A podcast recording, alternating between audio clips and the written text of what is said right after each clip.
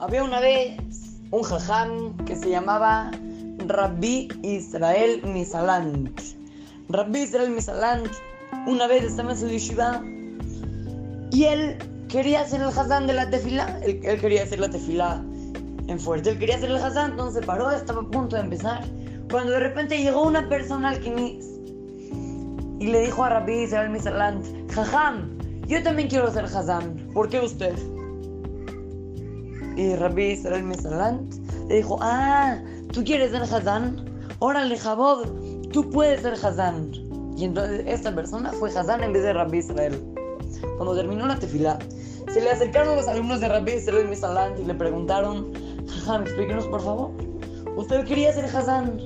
¿Por qué le dejó a otros ser Hazán si usted quería? Además, usted ya estaba ahí parado. Rabbi Israel Misalant les contestó la mitzvah de ser Hazán es una mitzvah muy grande.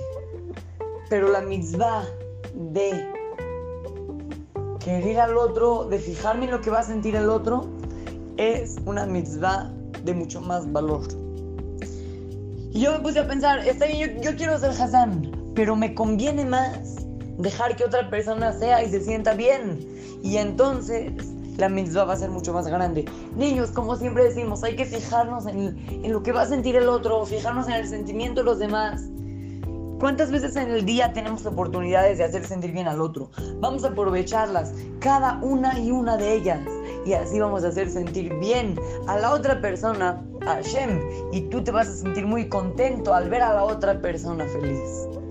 Así es que, lo saluda su querido amigo, Shimon Romano, para Rodrowski, Talmud Torah, Montes Naim.